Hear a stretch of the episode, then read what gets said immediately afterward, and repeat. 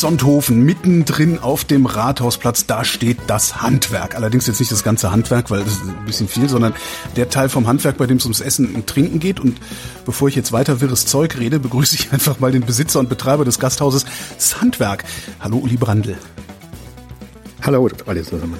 Warum eigentlich nicht Gasthaus Brandl oder Brandelstuben?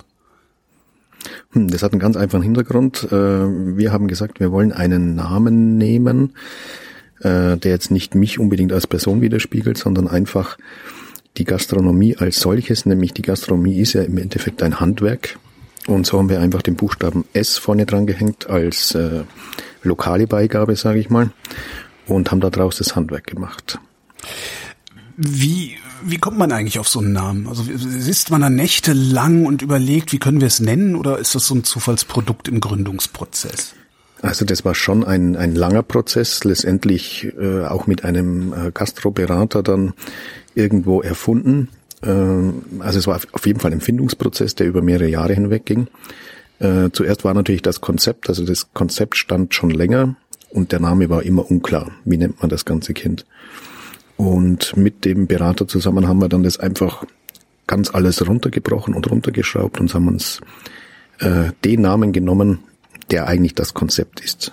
Und das war das Handwerk dann. Was ist das Konzept? Das Konzept ist, also die Entwicklungszeit waren insgesamt ja zwischen zweieinhalb und drei Jahren. Äh, eine Idee, ich habe über 15 Jahre hinweg eine Ausflugsgaststätte an einem See betrieben. Also einfache Gastronomie, sage ich jetzt mal, einfache Speisen, die schnell gehen mussten. Die Leute wollten weiter, um spazieren zu gehen oder wandern zu gehen. Und äh, daraufhin habe ich gesagt, ich will das jetzt eigentlich nicht mehr machen und äh, habe mir eine Lokalität hier mitten in der Innenstadt gesucht, die dann durch Zufall frei geworden ist. Äh, war auch vorher über 18 Jahre auch schon eine Gaststätte, anderes Konzept, aber vollkommen andere Sache.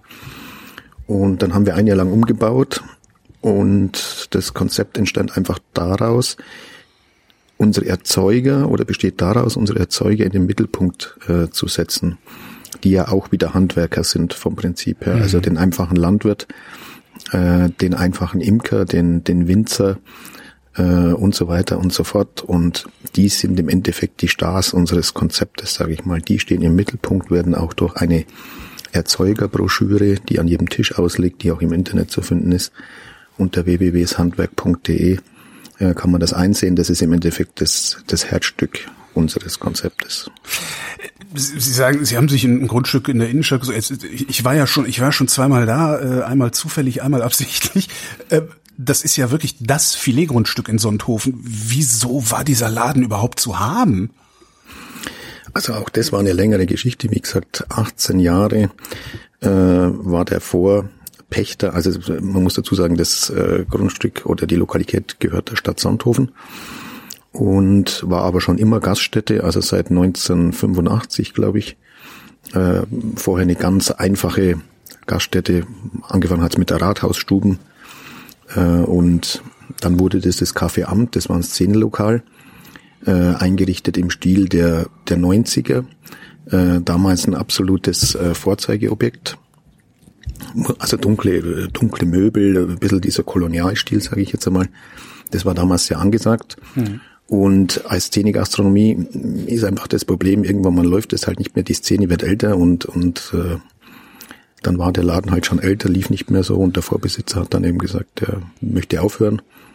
Und dann habe ich gesagt, ja gut, dann machen wir das. Also Sie sagten eben, Sie haben 15 Jahre Gastroerfahrung gehabt, bevor Sie damit angefangen haben. Braucht man das oder könnte ich das jetzt auch? Einfach sagen, oh, da steht was frei, ich würde da jetzt gerne ein Restaurant reinmachen. Also ich denke schon, dass man es braucht, aber es ist immer schwierig zu, zu definieren, was man es da ganz genau braucht. Ähm, also für diese spezielle Art von Gastronomie, die wir jetzt machen, ist eine Vorerfahrung schon, äh, schon wichtig, denke ich jetzt einfach einen Kaffee aufzumachen, ich denke, das kann man schon auch. Man muss halt viel arbeiten dann oder man muss halt vielleicht sich das noch mehr arbeiten, wenn man keine Erfahrung hat. Aber es ist schon äh, von, von großem Vorteil. Welche Art oder welcher Teil der Vorerfahrung war wichtig, um Sandwerk jetzt machen zu können? Hm, wir haben in dieser Ausflugsgaststätte, die wir hatten, haben wir immer viele verschiedene Dinge ausprobiert, äh, verschiedene Veranstaltungen immer wieder gemacht ähm, karibische Nächte, italienische Abende, solche Sachen. Ähm, und äh, diese Erfahrung, was funktioniert, was funktioniert nicht, so jetzt als Beispiel. Oder wir haben da mal einen bestimmten Bereich in diesem Biergarten damals am See, äh, haben wir Selbstbedienung gemacht, haben dann gemerkt, am Anfang hat es funktioniert, dann hat es wieder nicht funktioniert. Solche Erfahrungen einfach durch äh, Probieren, äh, Learning by Doing im Endeffekt. Und die Fehler macht man dann eben, wenn man so ein Innenstadtobjekt übernimmt, einfach nicht mehr. Das erspart man sich eben. Und das spart im Endeffekt Geld und Zeit und man wird hier in der Innenstadt natürlich ganz anders angesehen, sagen wir mal, oder viel kritischer gesehen als wie in einer Ausflugsgaststätte.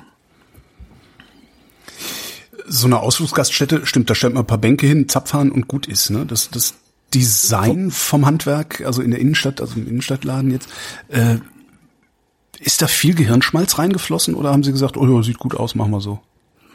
Nee, nee, das ist schon alles, äh, wir haben das zusammen mit einem, mit einem Schreiner hier gemacht, mit einem Ortsansässigen. Also wir hatten jetzt auch keinen Innenarchitekten, sondern meine Frau und ich haben das im Endeffekt selber entworfen. Hm. Äh, aber es ist jedes Element schon sehr genau durchdacht gewesen. Also was will man jetzt genau?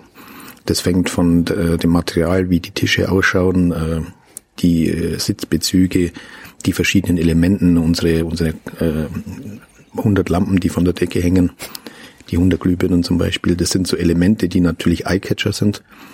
Und da wir direkt hier an der Hauptstraße hier sind, sehen das die Leute natürlich von außen. Und dadurch werden die natürlich irgendwo auch angelockt oder neugierig gemacht.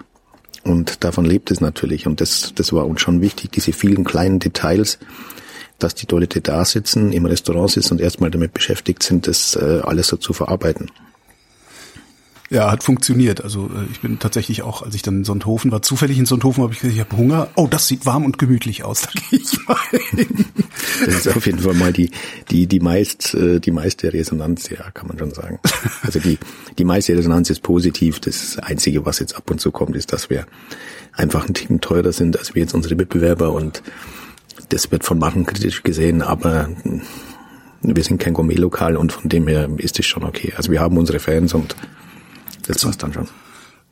Zum Preis kommen wir gleich. Die, die Tische, die ich bei Ihnen gesehen habe, das, das ist uraltes Holz, oder? Wo haben Sie das her? Also äh, der gesamte Laden oder ein Großteil äh, des Ladens ist ja besteht ja aus Holz und äh, das ist von einem von einer Scheune im Süden von Oberstdorf. Die wurde weggerissen, die war über 100 Jahre alt mhm. und da wurde eine neue Scheune gebaut und äh, dieses Holz haben wir dann verwendet um unsere Tische, Stühle und vor allen Dingen unseren Holzboden hier auch zu machen. Also der Holzboden, der, der bewegt sich keine Millimeter mehr, der ist äh, uraltes Holz. Und äh, auch solche Dinge lassen einem natürlich in Gespräch dann sein, das ist klar. Das hat zwar alles seinen Preis natürlich, das Holz ist natürlich nicht günstig, aber das hat sich natürlich schon bezahlt gemacht jetzt. So, Preis. Ähm, das Essen ist bei Ihnen ein bisschen teurer, die Getränke, ja, je nachdem, was man trinkt, sind bei Ihnen ein bisschen teurer und das liegt halt tatsächlich an Ihrem Konzept, wo Sie sagten, dass die Erzeuger im Mittelpunkt stehen. Das Ganze, also ich, ich wurde geschickt äh, wegen des Netzwerks. Ich vermute, das ist genau das, was Sie damit meinen. Hat dieses Netzwerk eigentlich einen Namen? Also das Netzwerk hat keinen Namen. ähm, haben wir auch nie dran gedacht, das zu machen. Es gibt natürlich verschiedene Netzwerke, die äh, ihren Namen verkaufen, wie jetzt zum Beispiel Bioland oder sowas, aber wir haben uns da absichtlich davon äh, distanziert, weil wir unsere eigene Marke einfach gründen wollten, also unser eigenes Netzwerk. Bei uns steht auch nicht im Mittelpunkt, dass jemand jetzt biozertifiziert ist. Manche sind es von unseren Erzeugern, aber viele auch nicht. Die sagen einfach, äh, wir sind vom Prinzip her Bio, mhm. aber wir wollen diese Zertifikation einfach nicht äh, bezahlen und oder können es nicht bezahlen. Ist das so und, teuer? Ja, meistens kostet es halt eine einmalige Gebühr. Äh, und dann natürlich immer laufende Beiträge mhm. und die wollen das halt einfach nicht bezahlen, ja. was aber vollkommen okay ist. Also ja. wir haben ja jeden Betrieb einzeln auch angeschaut, also wir waren ja bei jedem Erzeuger vor Ort, haben auch äh, Fotos gemacht, um das Ganze einfach zu dokumentieren, dass das einfach eine, dass das ordentliche Tierhaltung ist, dass da, äh, das sind keine Massenbetriebe, und äh, meistens sind es ganz äh, einfache Handwerker, sage ich jetzt mal, die einfach ihren, ihren, ihren Job leben hm. und ihre Tiere lieben. Das merkt man auch am Umgang. Und äh, dementsprechend ist die Qualität natürlich auch äh, besser, die Grundqualität. Hm.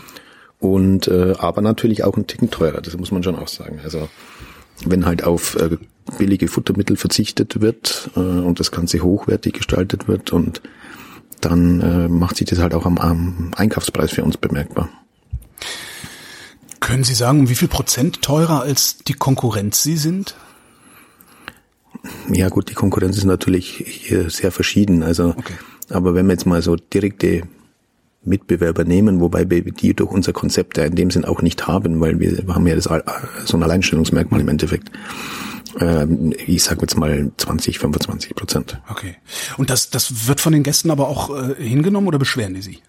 Das Schnitzel ist zu klein. Oder? Nein, nein. Also die, also die Portionen sind, wie gesagt, wir sind überhaupt kein Gourmetlokal oder sowas. Das wollen wir gar nicht sein. Unsere Portionsgrößen werden eigentlich eher gelobt, äh, dass sie eigentlich schon zu groß sind. Äh, also das ist jetzt nicht, das ist nicht der Punkt, die Portionsgrößen, sondern einfach, was es teurer macht, ist, ist die Herkunft der Lebensmittel. Mhm. Das, ist, das ist der Punkt. Aber die Leute, die zu uns kommen, die wollen genau das. Und da ist der Preis in der Regel, also ganz, ganz selten, dass da mal einer was sagt. Wie viele Betriebe haben Sie denn in diesem Netzwerk? Also wie viele Lieferanten haben Sie? Das ja, es sind, also das schwankt natürlich immer. Mhm. Ähm, wir wechseln natürlich auch immer wieder, je nachdem wie die Speisekarte ist. Also wir haben jetzt nicht immer Fisch drauf. Äh, unsere Fische holen wir in der Regel von einer Forellenzucht hier aus, aus Oberstaufen. Äh, aber der ist natürlich nicht immer auf der Karte. Und genauso mit anderen Dingen, äh, die mal auf der Karte sind und dann wieder nicht. Und äh, ja, es sind so ungefähr 30. 30. Äh, Habe ich das richtig verstanden? Sie arbeiten nur regional und saisonal? Äh, regional, das kommt immer darauf an, wie groß die Region ist. Also äh, ja gut, man muss jetzt nicht Beispiel, wie hier in Berlin das, das eine Restaurant, das sich weigert, irgendwie weiter als 100 Kilometer entfernt irgendwelche Sachen zu holen. Also nee, also unser weitester ist im Endeffekt äh, unser Rinderzüchter in Schrobenhausen, der Hereford Rinder züchtet. Wie viele Kilometer sind, das weiß ich nicht, aber circa eineinhalb Stunden zum äh, mhm. Autofahrt ist das, sage ich mal. Und aber da, da, haben wir einfach hier niemanden, der das macht bei uns. Und äh, da geht es jetzt wenig um die Regionalität, sondern es geht eher darum, dass einfach die Lebensmittel ordentlich behandelt werden dass, und auch, dass die Tiere ordentlich äh, aufgezogen werden. Wo der Betrieb dann ist, das ist im Endeffekt nicht, nicht ausschlaggebend. Der könnte theoretisch auch in Holland sein wenn es da jemanden gibt, der die Lebensmittel einfach ordentlich behandelt. Wir hatten zum Beispiel äh, äh, Garnelen aus Tirol auf der Karte. Mhm. Und zwar in, das sind vielleicht eine Stunde Fahrzeit von hier, der ist auf die Idee gekommen, Garnelen zu züchten. in Österreich aus äh, aus äh, der macht das in Gebirgswasser, das heißt, der nimmt das Gebirgswasser, heizt es auf, wow. gibt ein bisschen Salz dazu und züchtet dann da Garnelen. Und in dem Moment, wo ich bestelle, holt er die aus dem Wasser mhm. und verschickt die dann. Und das ist jetzt nicht unbedingt regional, sage ich jetzt mal, aber das ist eine absolut ganz klasse Geschichte. Und das ist natürlich, das kann dann ein Thema sein für uns. Mhm. Ordentlich, also wenn die, dass die Tiere ordentlich behandelt werden. Wie, wie definieren Sie ordentlich? Ist das, also Sie fahren hin und wenn Sie ein gutes Gefühl haben, nehmen Sie den, den, den, den Erzeuger in Ihr Netzwerk oder haben Sie irgendwie eine, ich sag mal, eine Liste, nach der Sie abprüfen, äh, wie so eine Biozertifizierung, nur halt eine eigene? Genau, also so machen wir das. Wir haben einen eigenen Katalog. Mhm. Mittlerweile geht es natürlich durch die Erfahrung jetzt auch viel über Gefühl. Also das, man merkt es schon, wenn man auf dem Bauernhof fährt, äh, da merkt man schon, das ist ordentlich hier oder nicht. Also das mittlerweile hat viel auch mit Gefühl zu tun, aber wir haben natürlich zum Beispiel gesagt, dass wir nicht wollen, dass dass unsere Schweinezüchter äh, Soja verfüttern, zum Beispiel jetzt nur als nur als Beispiel, oder dass die Rinderzüchter äh, grundsätzlich Antibiotika anwenden. Die wenden Antibiotika an, wenn die Tiere wirklich krank sind, mhm. wie bei uns Menschen ja auch, dann, dann muss man das halt nehmen. Aber nicht, dass da grundsätzlich Antibiotika verheizt wird. Das sind jetzt so ein paar Punkte. Und bei den Schweinezüchtern, Schweinefleisch ist ja eben ein ganz kritisches Thema äh, wo man sich schwer tut, also hier wirklich eine saubere Tierhaltung zu finden. Echt, ist so schwierig in Deutschland. Und ja, also wir haben natürlich Russland, die unglaublich viel Schweinefleisch auf den Markt bringen. Das ist im Endeffekt gar nicht mehr nachverfolgbar dann. Mhm. Und unsere, wir haben im Endeffekt jetzt einen Zusammenschluss von sieben Schweinezüchtern in der Nähe von Ravensburg, findet das Ganze statt, die sich selber Kriterien auferlegt haben. Und die halten also ihre Schweine nach ihren eigenen Kriterien, aber die stimmen mit unseren ziemlich überein. Mhm. Und daher haben wir also ein absolut sauberes äh, Schweinefleisch und die haben ihre eigene Marke gegründet, das nennt sich Landschwein. Und da haben wir zwei, drei Betriebe, äh, drei Betriebe haben angeschaut, genau. Und äh, da merkt man, das ist eine saubere Sache. Das sind alles Familienbetriebe und das ist keine Massenzucht, nix. Und die Schweine haben da auch einen gewissen Auslauf, also die äh, können da auch in einem Gehege rumlaufen und also das ist schon sauber und man merkt es auch an der Schweinefleischqualität. Also äh, das sieht anders aus schon mal von vornherein. Und äh, ja, ist einfach klasse. Es gibt ein Wort, das ich gelernt habe, ich glaube, das war sogar von Ihnen, als wir uns schon mal unterhalten hatten, äh, wenn man das Fleisch in die Pfanne, Bratverlust, nee, Bratschwund, nee, wie? Bratverlust, ja. Bratverlust, ja. genau. Sehr schön. Ähm, diese Kriterien, die Sie anlegen, kann man die eigentlich irgendwo nachlesen? ist das öffentlich? Ähm, sie stehen teilweise auch wieder in dieser Erzeugerbroschüre mhm. ähm, zu einem gewissen Teil. Ansonsten definieren die wir eben für uns, beziehungsweise haben die damals definiert, die stehen ja immer noch so, wie sie damals definiert worden sind. Und aber in dieser Erzeugerbroschüre und auf der Homepage wird ja jeder einzelne vorgestellt von den Erzeugern. Auch wenn äh, die Produkte nicht immer direkt in der Speisekarte dann in dem Moment sind, wenn sie der Interessent liest, mhm. aber sie kommen dann immer mal wieder. Also wie gesagt, das Beispiel mit dem Fisch ist ein gutes Beispiel. Ich meine, so Produkte wie jetzt zum Beispiel ein Burger aus Herefordfleisch äh, oder ein Schnitzel aus unseren Landschweinprodukten, das haben wir natürlich immer auf der Karte. Dann haben wir, jetzt immer, haben wir irgendwann mal einen Straußenzüchter gefunden, in der Nähe von Wangen hier, das ist ungefähr eine Stunde Fahrzeit. Ah. Der züchtet Straußen und dann haben wir einen Straußenburger seitdem auf der Karte. Das ist natürlich schon ein bisschen was Besonderes, wo man jetzt nicht überall kriegt. Und das ist schon interessant, wenn man dann auf ein, auf ein Feld fährt, wo äh, 100 Straußen rumlaufen. Das ist natürlich schon beeindruckend. Ja. Äh, Strauß hatte ich nicht, Gams hatte ich, glaube ich, aber den gibt's nicht immer, ne? Den gibt's nicht immer, das ist logisch. Alles, was wild ist, sind natürlich ganz saisonale Produkte. Wir haben natürlich da auch ein Schießverbot dann zu bestimmten Jahreszeiten. Mhm. Wo nicht, und wir sind natürlich auch abhängig von dem Jäger, was der gerade schießt. Der ruft halt dann immer spontan an und sagt, du, ich habe jetzt ein Reh oder ich habe jetzt einen Hirsch oder ich habe jetzt eine Gams und wir müssen dann einfach in dem Moment entscheiden, nehmen wir, nehmen wir nicht. Und da ist es dann wirklich so, der, der schießt die Gams und dann bringt er die einfach so und äh, meine Köche müssen die dann eben zerlegen. also der Jäger macht sich da nicht viel Mühe damit. Das ist dann wirklich, dann kommt halt das Tier. Und eine ganz interessante Sache. Aber es ist natürlich auch, daran sieht man mal wieder, jetzt sind wir wieder beim Preis im Umkehrschluss, das ist natürlich alles viel, viel aufwendiger, als wie wenn ich jetzt eine Gams kaufe, die keine Ahnung woher kommt und äh, fertig zerlegt und, und ja, ist natürlich viel mehr Aufwand, klar. Der Jäger schießt eine Gams und dann kommt er so und legt die vor der Tür ab, also die Gamsenklappe. ähm, äh, wie kommen Sie denn überhaupt an Ihre Erzeuger? Bewerben die sich regelrecht bei Ihnen oder fahren Sie rum und gucken, wer kennt wen, wo kann man vielleicht mal wie was äh, reinholen ins Netzwerk? Äh, beides sage ich jetzt mal. Also im Laufe der Zeit sind natürlich immer mehr Erzeuger gekommen, die natürlich was verkaufen wollen, das ist ganz klar. Teilweise komme ich dann auch selber über bestimmte, auch im Internet teilweise drauf, zum Beispiel die Kanälen, die sind über, über einen Großhändler sind die im Endeffekt gekommen über einen Katalog von einem Großhändler, der jetzt uns gar nicht beliefert, aber wo, wo der abgebildet war. Und daraufhin habe ich dann den Kontakt aufgenommen. Äh, aber beides im Endeffekt, beide Wege. Wir haben jetzt letztes Jahr oder die, dieses Jahr im Endeffekt jetzt einen Red Angus Burger drauf gehabt. Mhm. Äh, aus, der Betrieb war jetzt zufällig äh, biozertifiziert. Und da werden die Tiere nur mit, mit Stroh gefüttert. Also die, die kriegen nichts anderes wie Stroh. Und äh, das sind Red Angus, also riesen, Riesentiere, wo, wo ich dort wo das angeschaut habe, äh, Riesentiere. Mhm. Auch wirklich ganz rot, also beeindruckend auf jeden Fall. Und da haben wir dann eben eine, eine ganze Kuh abgenommen. Und ähm, dementsprechend decken wir uns dann eben ein für einen gewissen Zeitraum. Also das Prinzip ist auch immer, jetzt gerade bei solchen Tieren äh, immer ganze Tiere abzunehmen Mhm. Und äh, genau. So Nose to Tail dann äh, und alles verarbeiten. Genau, und äh, der Landwirt hat den Vorteil, ich meine, er hat jetzt relativ wenig Arbeit dann damit Aha. und kann natürlich alles verkaufen an dem Tier. Und das Problem ist natürlich, wenn er jetzt alles einzeln verkauft, die meisten Leute wollen natürlich immer nur den, den Rücken beziehungsweise das Filet. Und das Problem ist aber nur, dass das Tier halt auch zu 90 Prozent aus anderen Fleischarten besteht und damit können die meisten Leute nichts anfangen.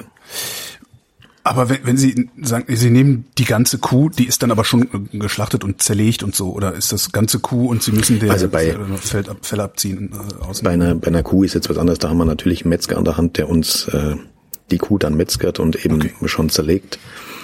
Und weil das wäre natürlich unendlich Arbeit. Bei einer Gams geht es, geht es natürlich einfacher, die ist ja viel kleiner. Äh, aber bei den Kühen ist es so, dass, dass wir einen Metzger dazwischen geschalten haben. Was ich noch gar nicht gefragt habe, ist, wie viel Platz hat eigentlich die Gaststätte? Unsere Gaststätte hat äh, ja 120 Sitzplätze innen mhm. äh, und außen auf der Terrasse nochmal wieder gespiegelt das gleiche. Und genau. Was gibt's denn eigentlich sonst noch auf Ihrer Karte? Also ja, ein bisschen Werbung machen. Also Gamsburger hatten wir. Gamsburger, die gibt's wie gesagt nicht immer. Hm. Äh, naja, wir haben unsere Klassiker, die im Endeffekt am meisten gegessen werden. Wir haben unseren Knödeldreier, das sind äh, drei verschiedene Knödel, die wir natürlich alle selber machen, also ein vegetarisches Gericht und äh, in einer Champignon-Rahmsoße. Das ist so äh, ein absoluter Klassiker, den es auch wirklich nur bei uns gibt. Oder unser Hochbeet, das sind verschiedene äh, Gemüsescheiben angebraten und die werden dann gestapelt zu einem Hochbeet, deswegen eben der Name. Ah, und dazwischen äh, ist äh, Pesto und da gibt's dann einen Aprikosen-Chili-Dip dazu, ein veganes Gericht. Also wir haben auch äh, viele Veganer und Vegetarier, die zu uns kommen, weil sie woanders mhm. einfach nichts finden, beziehungsweise der Vegetarier die klassischen Cashbatzen und der Veganer halt den großen gemischten Salat. Ähm, und die einfach auch mal was anders wollen. Und solche Leute interessiert natürlich in erster Linie die Qualität. Also da geht's überhaupt nicht um den Preis, weil die einfach Lokale suchen, wo sie überhaupt hingehen können. Ja. Ist das eigentlich eine regionale Küche, die Sie da machen? Also Allgäu-Küche? Gibt, gibt's das überhaupt? Ähm, wir haben natürlich schon äh, Gerichte drauf, die jetzt typisch Allgäu sind, aber ich würde uns jetzt nicht als Allgäuer Traditionslokal bezeichnen. Das würde ich nicht sagen. Also wir sind eher eine, wenn man das so nehmen, ja. nennen kann, eine rustikale Szene-Gastronomie. Aber von der Szene her wirklich jedes Alterspublikum, also von, von jung bis alt ist alles mit dabei. Das, das wollten wir auch von Anfang an so. Nicht, dass sich jemand unwohl fühlt. Äh, das war von vornherein das Konzept für alle da zu sein, aber für gesundheitsbewusste Menschen, die sich äh, ordentlich ernähren wollen. Ach stimmt, in Bayern ist Bier ja ein Nahrungsmittel. Also wir, wir haben uns vor einem Jahr schon mal unterhalten, haben Sie gesagt, Sie seien der einzige ernstzunehmende Craft-Bier-Stützpunkt in Sonthofen. Ist das immer noch so? Das ist immer noch so, ja. Das ist, ist natürlich eine absolute Marktlücke. Das, der Laden läuft natürlich auch darüber klar, dass die äh, Menschen mal auch ein anderes Bier trinken wollen. Und das hat einfach den Hintergrund, dass es niemand anders macht, weil das einfach schwierig auch zu bekommen ist. Also im Internet ja, aber da ist es natürlich sehr, sehr teuer. Und auch da braucht man natürlich dann wieder Lieferanten, die, unserer kommt jetzt aus München, das ist ein Großhändler, der sich auf Craftbeer spezialisiert hat, aber der kommt natürlich nicht wegen zwei Kisten. Also da muss schon immer eine dementsprechende Menge dann auch sein und dann muss eben auch der Absatz in der Gaststätte da sein. Apropos Menge.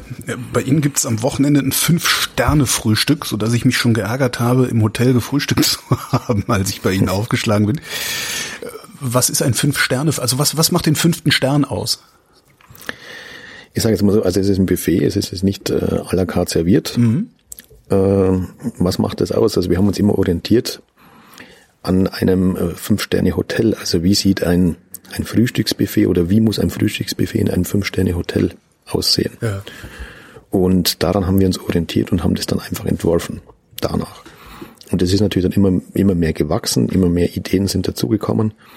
Und wenn die Leute bei uns zum Frühstücken kommen oder reservieren, dann sagen die immer, wir möchten brunchen bei euch, obwohl wir eigentlich äh, kein Brunch haben. Also wir haben jetzt keine großartigen warmen Gerichte da, die man als Brunch bezeichnen könnte. Es ist mhm. wirklich Frühstück, aber die Leute äh, reservieren von sich aus bei uns zum Brunchen, weil sie es als solches empfinden. Genau.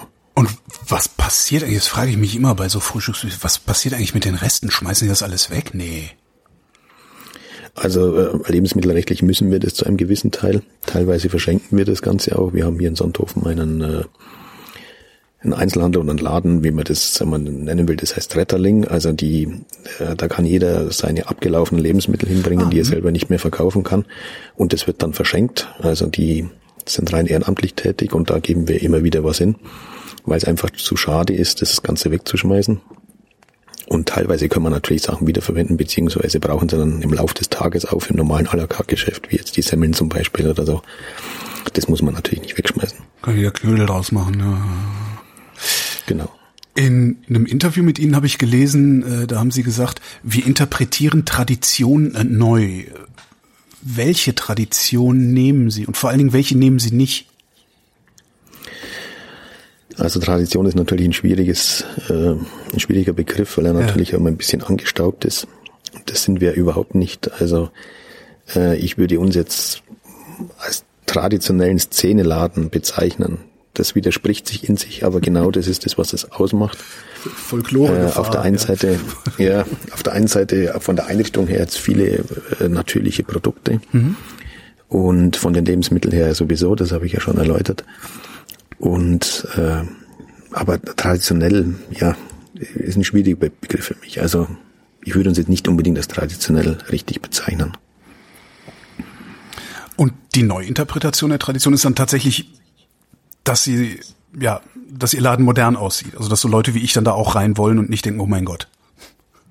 Also die, wir haben ja auch viele Touristen natürlich hier in Sonthofen und in der Umgebung und äh, viele natürlich, die aus der Großstadt kommen, um mhm. hier einfach Ski zu fahren oder die Natur zu genießen einfach.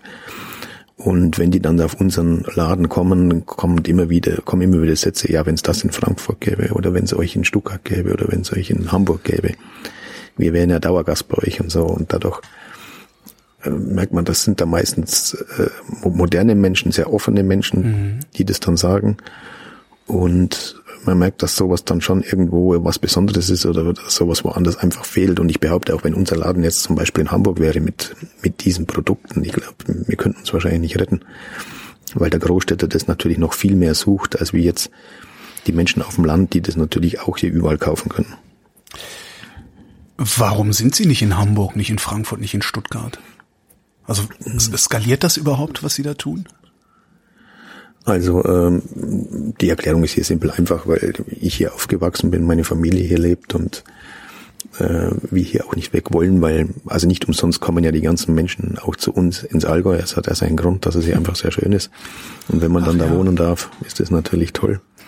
Und deswegen wollen wir auch nicht weg. Das wäre jetzt eine rein geschäftliche Entscheidung, aber ich denke schon, dass es wichtig ist, dass man, wenn man so stark auf Qualität geht, dann auch vor Ort sein muss, auch immer. Also unser Konzept würde sich jetzt nicht für Franchising oder sowas eignen, weil dafür ist, muss man zu viel kochen können und die meisten Franchiser, die kochen ja nicht mehr richtig. Das ist ja eher, sind ja oft Convenience-Produkte beziehungsweise ganz einfach zu erlernende Produkte, Gerichte, die dazu bereitet mhm. werden, die man im Endeffekt jedem beibringen kann. Wir brauchen schon richtige Köche, um das umzusetzen. Mhm. Und man merkt auch, wenn die Köche zu uns kommen, die brauchen dann auch ihre Zeit, bis die in unserer Art von Küche dann auch drin sind. Äh, ja. Aber ich könnte mir von Ihnen den Kriterienkatalog geben lassen und sagen, okay, ich versuche jetzt sowas hier in Berlin, gut, in Berlin äh, haben wir einiges davon, ich versuche jetzt sowas in Frankfurt am Main zu etablieren und arbeite einfach nach Brandelschen Kriterien, zumindest schon mal in meiner Produktauswahl und suche mir dann richtige Köche. Ja, das geht auf jeden Fall. Mhm. Also ich denke, das macht, macht bestimmt auch der ein oder andere. Mhm. Äh, der das seine eigenen Kriterien aufstellt und dann, das wird ja immer mehr, es wird ja immer gefragter, diese ganze Geschichte. Und dieses regionale, beziehungsweise dieses, wo, wo kommt mein Fleisch her, wo kommt, äh, wer steht hinter dem Produkt auf meinem Teller, das ist ja, gibt ja immer mehr Menschen, die das, die das interessiert mhm. und äh, in Krisenzeiten dann eben umso mehr. Und also das, ich bin mir sicher, es gibt viele, aber es gibt es niemand, der den, den Namenshandwerk benutzt oder der, die stellen das halt dann wieder anders dar. Ja. Aber das gibt's natürlich, klar. Wenn ich das jetzt so machen würde, also äh, Kriterienkatalog, ich mache dann alles und hol mir einen Koch, könnte ich den bei Ihnen ausbilden lassen? Ich sage, Herr Brandl, kann ich meinen Koch ein halbes Jahr bei Ihnen ins Praktikum schicken, damit der ordentlich kochen lernt? Also das geht natürlich klar. Also mal unabhängig davon bilden wir auch aus. Also wir bilden ja auch ganz normale Kochazubis aus. Mhm. Ähm, aber sowas geht natürlich klar. klar. Äh, wie, ja. wie ist denn eigentlich die Azubi-Situation? Also kommen also, genug Leute, die Koch werden wollen? Also bei uns jetzt schon. Also wir haben immer Jetzt im Moment sind es drei Azubis, die wir haben. Das passt zu unserer Größe des Ladens auf jeden Fall. Das ist vielleicht sogar jetzt einer, einer zu viel oder so, aber äh, das zu uns kommen die Leute schon wegen dem Ruf natürlich. Und äh, also das funktioniert schon. Wie es woanders aussieht, weiß ich nicht, das kann ich schwierig beurteilen, mhm. aber wir haben natürlich schon so äh, die Problematik, dass natürlich nicht mehr so viele Leute Koch werden wollen. Aber die jungen Leute, die Lust haben, ein bisschen was Besonderes zu lernen, die sind bei uns eigentlich schon richtig. Und äh, ich glaube, der normale Gasthof hat vielleicht jetzt schon Probleme, äh, Azubis zu finden. Aber genau die Situation kenne ich nicht. Hm. Ich habe ich hab noch in meinen Notizen nochmal die, die Preise. Ähm, Sie sagten, sie sind ungefähr so 20 Prozent äh, teurer als die, die Konkurrenz. Ähm, haben Sie schon mal ausprobiert, wie viel teurer sie sein dürften, bis niemand mehr kommt? Also das hat sich natürlich auch gewandelt im Laufe der Jahre. Am Anfang ist es natürlich viel mehr thematisiert worden. Äh, wenn man ein Restaurant in der Stadt aufmacht und ist dann automatisch 20, 25 Prozent teurer, ist es natürlich auf jeden Fall eine Thematik. Im Laufe der Zeit äh, findet sich dann das Publikum, das den Laden mag mhm. und dahin geht. Und dann rutscht diese Diskussion natürlich auch komplett in den Hintergrund. Und diese Diskussion. Und äh, am Anfang hatten wir zum Beispiel, der Aufreger war ein Doppelburger. Den haben wir damals verkauft für 25 Euro mit Beilage. Da war aber natürlich auch, das hat man dann natürlich immer weggelassen in den Erzählungen, da war natürlich Wagyu-Fleisch dran und, und Hereford-Fleisch, also sehr hochwertiges ja. Fleisch. Und aber übrig geblieben ist halt am Schluss, da kostet der Burger 25 Euro, das ist überteuert. So. Im Laufe der Zeit hat das niemand mehr interessiert. Und die Leute, die den Burger geliebt haben, sind dann gekommen und haben das bezahlt. Und das hat sich bis heute eigentlich so eingespielt. Mhm. Also die Leute, die zu uns kommen, die interessiert der Preis nicht. Das heißt, es wohnen aber auch genug Leute in Sonthofen und Umgebung, äh, die sich das leisten können, dass sie der Preis nicht interessiert. Ja, die gehen vielleicht, so eine gewisse Haltung ist natürlich, man geht vielleicht weniger zum Essen, aber dafür, mhm. wenn man dann geht, eben qualitativ hochwertiger. Und das zeigt sich bei uns in der Region. Also alle die, die hochwertiger machen und dadurch auch teurer sein müssen, das ist dann halt leider so, äh, die brummen eigentlich am meisten. Also mhm. die haben eigentlich am wenigsten dieses Problem, dass nichts los ist. Wird das gerade der neue Mainstream oder bleiben Sie und Ihresgleichen in der Nische? Was denken Sie? Also für die nächsten Jahre bestimmt noch. Äh, ich denke, dass schon ein gewisses Umdenken stattgefunden hat und nicht umsonst hat ein Aldi, ein Lidl äh, mittlerweile auch Bioprodukte im Sortiment seit ein paar Jahren. Also mhm. das ist jetzt auch kein Zufall, sondern das sind ja auch Unternehmen, die sich über sowas Gedanken machen. Und seit nachdem es das über Jahre hinweg gibt, gehe ich mal davon aus, dass das auch läuft bei denen, sonst hätten sie es ja schon wieder aufgehört. Und das setzt sich dann natürlich in der Gastronomie fort als verarbeitendes Gewerbe. Und auch, wir haben auch Hotels, die sich komplett auf Bio spezialisiert haben, die laufen. Also, dass die auch diese Richtung gehen. Mhm. Sie haben ja immer erzählt, Sie sind schon sehr lange in der Gastronomie. Ähm, wie sind Sie überhaupt reingekommen? Also ich habe vor, ist natürlich schon ein paar Jahre her, äh, vor 25 Jahren in, in München studiert und mhm. Betriebswirtschaft damals und äh, habe dann nebenbei immer in der Gastronomie gejobbt, einfach okay. um Geld zu verdienen. Und simpel und einfach gekellnert halt, äh, klassischer Werdegang, sage ich jetzt mal. Quereinstieg und irgendwann war das Studium vorbei und dann wusste ich am Anfang nicht so recht, was ich machen soll. Dann habe ich gedacht, ja komm, jetzt jobst du halt eine Weile weiter. Und dann bin ich aus München weggegangen, wieder ins Allgäu und dann ergab sich eben dieses, äh, dieses Strandlokal oder dieses Lokal am See damals. Durch einen puren Zufall, das haben ältere Leute geführt, die dann aufgehört haben, also die in Ruhestand wollten und haben eben dieses Lokal hergegeben und über einen Bekannten habe ich das dann erfahren und dann habe ich gesagt, komm, das probieren wir jetzt einfach mal und habe mich mit zwei Kompagnons zusammengetan, ein Koch und ein Hotelkaufmann. Und dann haben wir so angefangen und haben das dann zwei Jahre zu dritt gemacht und dann habe ich es alleine weitergemacht und genauso kam das dann. Hat das immer gut funktioniert oder gab es zwischendurch auch, hm, ich sag mal, Probleme oder Learnings, wie es heutzutage heißt, oder anders gefragt? Ja. Was ist schiefgelaufen? die Learnings gab es natürlich immer, aber jetzt, dass ich jetzt sagen kann, es gab jetzt so richtig zum Beispiel finanzielle Probleme oder sowas, das war jetzt nicht der Fall. Aber natürlich hat man mal eine Veranstaltung gemacht oder irgendwas, was in die Hose ging, wo dann keiner kam, wo man einen Haufen Arbeit hatte im Vorfeld und dann hat es einfach nicht funktioniert oder manche Gerichte, die man idealistischerweise auf die Karte gesetzt hat und die liefen dann überhaupt nicht und hat dann einfach mehr weggeschmissen an Ware, als das man verkauft hat. Sowas gab es natürlich immer, aber ich denke, das ist normal. Also das, das wird jedem anderen Gastronomen wahrscheinlich genauso gehen. Sobald ich was Neues ausprobiere, gibt es natürlich die Gefahr, dass es in die Hose gibt. Aber jetzt sind wir wieder bei der Erfahrung. Im Lauf der Zeit werden die Fehler natürlich weniger. Mhm. die man macht und äh, weil einfach die Erfahrung da ist, das kann laufen und von anderen Dingen weiß man, das läuft sowieso nicht, das probiere ich erst gar nicht. Was sind Gerichte, die man idealistischerweise auf die Karte packt? Ja, in der Regel sind das immer so Dinge, die man vielleicht selber gerne isst und wo man sich dann denkt, äh, das muss man jetzt machen. Ich meine, wir hatten da in, diesem Strandlokal oder in diesem Biergarten eine Brotzeithütte und äh, eine Zeit lang war so das Fable von mir und meiner Frau, man macht, man isst Ratatouille und dann haben wir gedacht, ja komm, das packen wir jetzt in die Brotzeithütte rein und das hat halt kein Mensch gegessen. Ja. Das ist jetzt so ein typisches Beispiel, was man, wo man sich denkt, komm, das läuft und so weiter. Und da merkt man, nee, die Masse will das eigentlich überhaupt nicht. Mhm. Oder dann hat man mal zum Beispiel am Sonntagnachmittag ein Holzbierfass äh, mitten im, im Biergarten trapiert und äh, wir dachten, ja, das zieht doch, wenn das die Leute sehen, Bier aus dem Holzfass und so weiter. Aber die haben halt dann immer nur Kaffee getrunken und so hat's halt, so ging das halt auch in die Hose oder so. Da denkt man sich, man macht was Besonderes, was vielleicht in einem anderen Biergarten super funktionieren würde. Wenn ich jetzt sowas zum Beispiel in München irgendwo aufstelle, dann würde das vielleicht super gehen, aber bei uns ging's einfach nicht. Hat nicht funktioniert. Das nächste Mal dann Kaffee aus dem Holzfass.